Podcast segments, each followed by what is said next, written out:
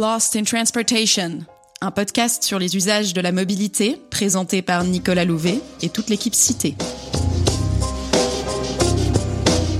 Se déplacer, c'est réaliser des activités, parcourir des quartiers, rencontrer des gens, se dépenser ou se reposer, s'énerver ou se détendre. La mobilité donne vie à nos villes.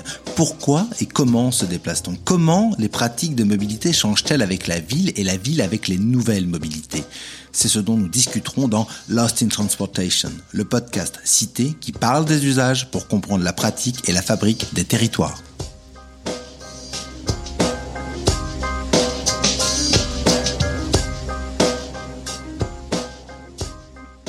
Alors que la France sort lentement du confinement, un mode s'affirme comme celui qui permettra aux villes de reprendre leur souffle, le vélo. C'est l'objet de cette nouvelle série de Lost in Transportation. Dans l'épisode précédent, nous vous parlions du potentiel offert par les Speedelec, ces vélos électriques très très rapides qui peuvent remplacer la voiture au-delà des villes. Cet épisode nous invitait aussi à réfléchir au partage de l'espace entre les différents usages de la route. Et c'est de ce thème dont nous allons discuter aujourd'hui. Lost in Transportation va vous emmener dans plusieurs pays européens pour explorer le lien entre ces aménagements et la pratique du vélo.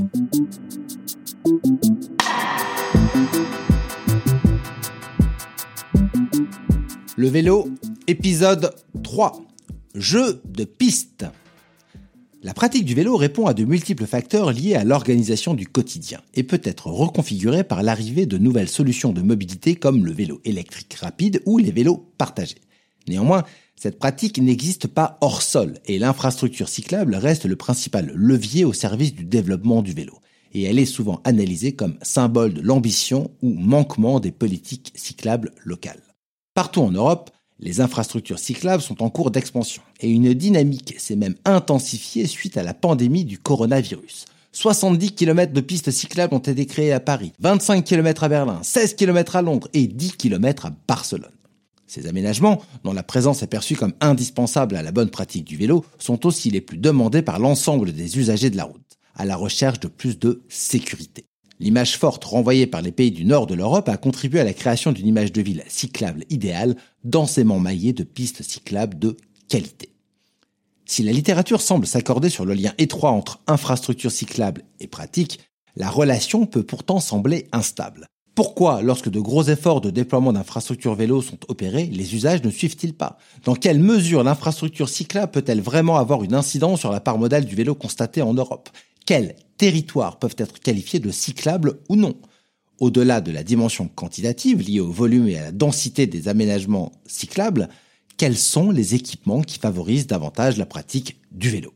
Pour en parler avec moi, Abigail Nivois, chargée d'études chez Cité et auteur d'un mémoire visant à objectiver à la fois la quantité et la qualité des aménagements cyclables en Europe. Pour comparer les villes selon leur capacité à favoriser l'usage du vélo, on peut dans un premier temps évaluer la quantité de routes qu'il est possible de parcourir à vélo au sens réglementaire. C'est-à-dire que le code de la route précise le droit ou l'interdiction de circuler à vélo sur certaines voies, peu importe qu'elles soient aménagées ou non. Par exemple, à Paris, il est interdit de rouler à vélo sur le périphérique, et au total, seuls 57% des voies sont praticables à bicyclette. À Amsterdam, 62% des voies sont ouvertes aux cyclistes et à Berlin, on n'en compte que 45%. Ces chiffres donnent une indication sur la place accordée au vélo dans la circulation, mais ne nous informent pas sur le confort d'usage de ces voies autorisées, ni sur la présence ou non d'une infrastructure dédiée. Dans un second temps, pour comparer l'aptitude des villes à favoriser l'usage du vélo, on peut aussi utiliser des critères de cyclabilité. Ce concept, utilisé dans le vocabulaire de l'aménagement et de l'urbanisme, désigne la qualité d'une voie ou d'un ensemble de voies aménagées pour faciliter et sécuriser les déplacements à vélo. L'ADEME et le Club des villes et territoires cyclables déterminent la cyclabilité d'un itinéraire cyclable selon trois critères. La sécurité, l'efficacité d'un parcours en distance et en temps, et la praticité d'usage de la voie. L'un des enjeux mis en avant est le différentiel de vitesse observé entre cyclistes et automobilistes qui, en cas de choc, est un facteur important d'accident corporel ou de leur aggravation. Sur une route où des vélos circulent, il est important de modérer la vitesse des automobilistes ou cyclomotoristes pour protéger les cyclistes. Aussi, la visibilité de la place du cycliste sur la chaussée, l'entretien de l'infrastructure, la qualité des intersections et le trafic sont autant d'enjeux de cyclabilité des itinéraires vélos. Pour répondre à ces problématiques, les aménagements les plus répandus en Europe sont les pistes cyclables, qui sont des couloirs de circulation exclusivement réservés aux cyclistes, et les bandes cyclables, qui sont des voies réservées délimitées par un marquage au sol sur la chaussée.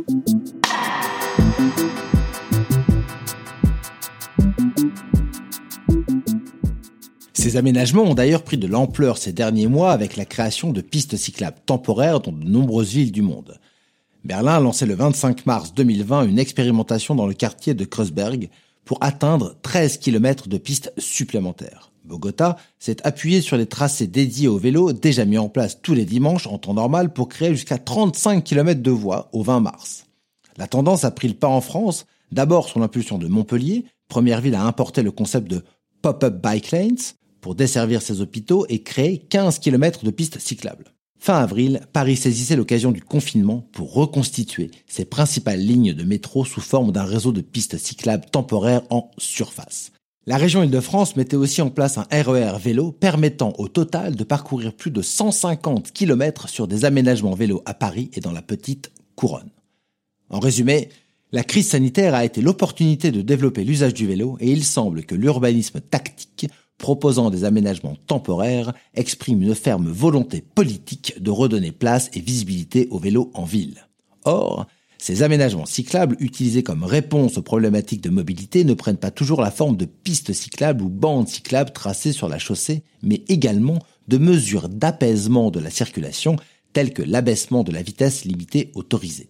Bruxelles décidait par exemple de faire basculer son centre-ville en zone 20 pendant le confinement offrant la priorité aux cyclistes et aux piétons. Pour aménager la voirie en faveur du mode vélo selon les critères de cyclabilité, il convient alors d'intervenir sur la sécurité, la praticité, l'efficacité d'un parcours ainsi que sur les différentiels de vitesse entre usagers de la route. Et ces différents éléments peuvent être appréhendés de différentes manières en Europe. Pourtant, est-ce que tous les types d'aménagements se valent? Si certaines politiques privilégient les routes exclusivement réservées aux vélos comme les pistes cyclables au détriment de la voiture, d'autres pays utilisent principalement la réglementation pour autoriser la pratique du vélo, là où elle n'était pas permise. En parallèle, ces choix peuvent dépendre des types de trajets considérés ou encore des morphologies urbaines. Chaque aménagement est lié à une pratique ou à un usage déterminé du vélo. En zone urbaine dense, les aménagements qui favorisent le vélo en termes de sécurité sont ceux qui favorisent un partage de la voirie et un abaissement des écarts de vitesse entre les cyclistes et les usagers motorisés. On peut alors citer les zones 30, les zones de rencontre, les voies piétonnes partagées où les aménagements sont tels qu'ils favorisent la cohabitation pacifique de tous les usagers. Il existe également un concept d'aménagement cyclable venu d'Allemagne et de Suisse qui favorise le partage de la voirie. Il s'agit des vélorues, qui sont des voies motorisées partagées avec les cyclistes. Aussi appelé rue cyclable ou chausssidou, cet aménagement se caractérise par une voie centrale banalisée et contrainte par une vitesse limitée, où les cyclistes sont prioritaires dans les deux sens de circulation. On les retrouve principalement dans des quartiers résidentiels où se mêlent un volume de trafic voiture modéré et un axe vélo important. En zone urbaine dense, sur les axes à grande vitesse ou dans les zones urbaines et périurbaines, moins denses, mais où la voiture dispose d'une place conséquente, les aménagements qui favorisent le vélo en termes de sécurité reposent au contraire sur une séparation des modes, permettant aux véhicules motorisés de conserver de hautes vitesses. Les fameuses pistes cyclables répondent à cette problématique, tout comme les voies de bus partagées, parfois élargies pour permettre le dépassement des cyclistes, ou comme les voies vertes, exclusivement réservées à la circulation non motorisée. Ces aménagements répondent donc à des usages différents du vélo. Dans les zones partagées, on est sur une pratique plus lente, pour tous, plus pacifié, alors que sur les pistes cyclables, on recherche davantage l'efficacité que la vitesse. D'autres aménagements favorisent à la fois l'efficacité tout en permettant de garder des vitesses relativement élevées en zone urbaine dense. Les voies qui ne sont pas encombrées, qui permettent de doubler en cas de congestion ou de passer dans une voie habituellement à sens unique, offrent des temps de trajet optimaux.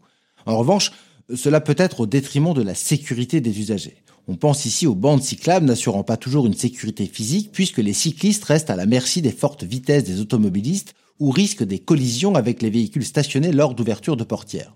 En outre, les aménagements réglementaires tels que les voies à double sens permettent exclusivement aux cyclistes de remonter une rue à contresens, améliorant l'accessibilité d'un territoire à vélo. Elles ont la particularité de rendre le cycliste visible, puisque ceux-ci arrivent en face des véhicules motorisés, mais peuvent dans certains cas devenir dangereuses si la signalisation n'est pas suffisante.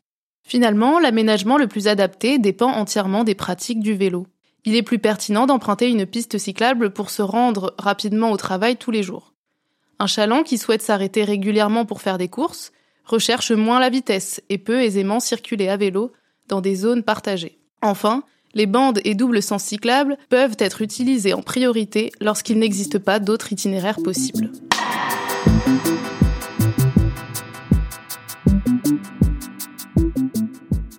Nous avons vu que la pertinence de l'infrastructure cyclable découle des usages du vélo. Au départ, les premières infrastructures cyclables de grande ampleur étaient plutôt pensées pour des activités de loisirs. La pratique du vélo était jusqu'alors plus souvent considérée comme répondant à des trajets dédiés au sport, à la promenade et au tourisme. Ainsi, à la fin des années 1990, sous l'impulsion du comité interministériel d'aménagement du territoire, l'accent a été mis sur la création de véloroutes permettant de relier les villes françaises entre elles. Ces itinéraires cyclables de moyenne ou longue distance sont composés de plusieurs types d'aménagements cyclables. Des voies en site propre, comme des voies vertes, mais aussi des voies partagées ou pistes cyclables. Ce réseau cyclable interurbain, qui s'étend aussi à l'échelle européenne, n'était pas forcément pensé pour des usagers recherchant l'efficacité d'un itinéraire, mais plutôt pour une pratique esthétique. Pourtant, des études montrent qu'elles ont du potentiel en tant que support de la mobilité quotidienne. En effet, Aujourd'hui, la réflexion sur l'infrastructure cyclable est davantage portée sur des déplacements utilitaires. Mais cela implique des problématiques différentes et donc des types d'aménagements différents. Par exemple, pour des trajets domicile-travail qui peuvent être de longue distance, l'efficacité d'un trajet est primordiale.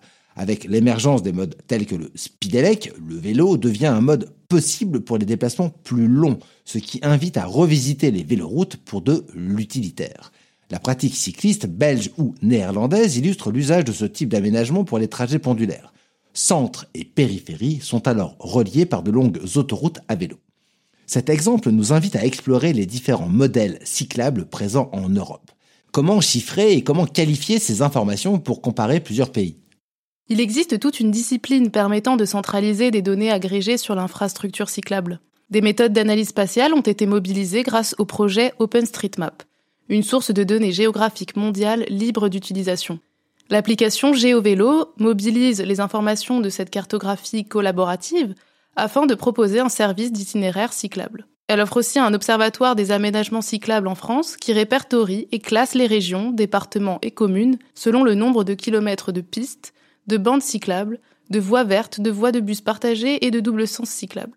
Les travaux réalisés reprennent une partie de la méthode employée par GeoVélo pour une étude comparative des aménagements cyclables comptabilisés dans les aires urbaines de six pays européens. L'Allemagne, la Belgique, la France, le Luxembourg, les Pays-Bas et la Suisse. À une échelle nationale, les constats qui en résultent nous permettent d'affirmer que les territoires urbains du nord-est de l'Europe sont objectivement mieux pourvus en infrastructures cyclables. 25% des voies praticables à vélo aux Pays-Bas sont dotées d'aménagements cyclables. C'est 16% en Allemagne et en Belgique, alors que la France en compte seulement 6%. Aussi, 80% des voies aménagées pour le vélo dans les aires urbaines néerlandaises sont des pistes cyclables. Ce qui veut dire que l'immense majorité des aménagements aux Pays-Bas sont des couloirs de circulation séparés de la voirie et exclusivement réservés aux cyclistes. Dans l'ensemble, ce type d'aménagement domine largement parmi tous les aménagements possibles. Toutefois, la Suisse, la France et l'Allemagne sont encore à la traîne avec seulement 40% de pistes cyclables sur la voirie aménagée.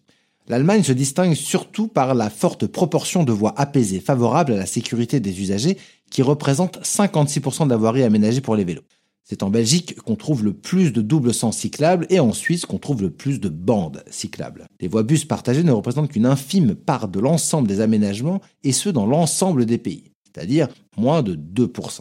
On peut en trouver plus souvent en France, mais cette infrastructure est davantage adaptée à une agglomération dense.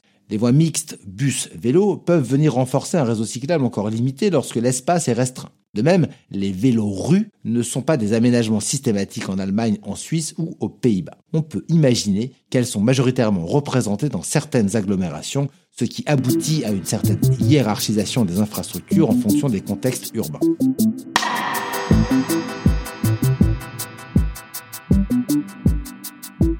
Dans la plupart des villes néerlandaises, les déplacements à vélo sont la norme. Jusqu'à 45% des déplacements sont effectués à vélo. Et ceci semble être corrélé à la forte présence de pistes cyclables. Il n'est donc pas étonnant de voir que dans les villes où l'on fait beaucoup de vélo, il y a beaucoup de pistes cyclables. Même dans le contexte français, il semble que là où la part modale du vélo est la plus élevée, la part de pistes cyclables est la plus importante.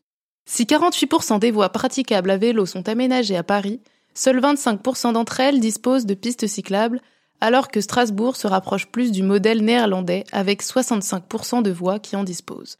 La recette hollandaise, que beaucoup de villes tentent à imiter, c'est alors de recourir très largement aux pistes cyclables, mais pas que. Beaucoup de villes des Pays-Bas joignent à ces pistes d'autres types d'infrastructures, notamment réglementaires. Il s'agit tantôt de voies motorisées partagées, tantôt de zones de rencontre ou double sens cyclables. Les bandes cyclables viennent le plus souvent compléter ces aménagements, mais les villes semblent loin de reposer majoritairement dessus.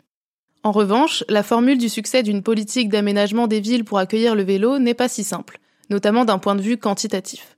Il ne suffit pas de cumuler tous les aménagements cyclables possibles. Une grande part de voiries aménagées favorablement aux cyclistes n'induit pas forcément un recours plus fréquent au vélo. À Strasbourg, par exemple, on compte que 32% des voies praticables à vélo sont dotées d'aménagements cyclables pour une part de déplacement réalisé à vélo de 8%. À Grenoble, c'est 68% de la voirie praticable à vélo qui est aménagée, alors que la part modale du vélo n'est que de 4%. Plusieurs autres villes allemandes et néerlandaises comptabilisent une part relativement faible de voies aménagées pour le vélo, alors que la pratique y est largement répandue. C'est le cas par exemple de Münster en Allemagne, dont les déplacements réalisés à vélo représentent 38% de l'ensemble des déplacements, alors que seulement 9% des voies praticables sont aménagées. Plus étonnant encore, la ville ne s'appuie presque pas sur un développement des pistes cyclables, mais plutôt sur des voies piétonnes partagées et des zones de rencontre. Il existe donc des spécificités liées au contexte de développement urbain des villes européennes, et la quantité d'infrastructures ne suffit pas toujours à expliquer la variabilité du recours au vélo. Ces exemples montrent que s'il est évident que les pistes cyclables participent à augmenter le recours au vélo, des contextes urbains très différents montrent que d'autres types d'aménagements peuvent être efficaces. L'usage du vélo dépend alors de plusieurs facteurs liés aux formes urbaines, à la desserte des activités et au confort désiré selon le public. Les infrastructures doivent alors être développées avec une prise en compte de ces contraintes. Il peut être difficile de mettre en place une politique vélo efficace lorsque le recours à ce mode est encore balbutiant. Plusieurs infrastructures cyclables temporaires établies pendant la crise sanitaire ont rapidement été retirées de l'espace public faute d'utilisateurs suffisants. Peut-on alors assurer un changement de comportement par l'infrastructure? Finalement, pour que le vélo devienne un réflexe, il faut aussi une politique volontariste qui considère à la fois les modes de vie des citadins et les formes urbaines des lieux dans lesquels ils se déplacent au quotidien. Une thématique que nous aborderons dans le prochain épisode à travers l'exemple de villes suisses. Vous pouvez retrouver toutes les références citées dans cet article dans la description du podcast.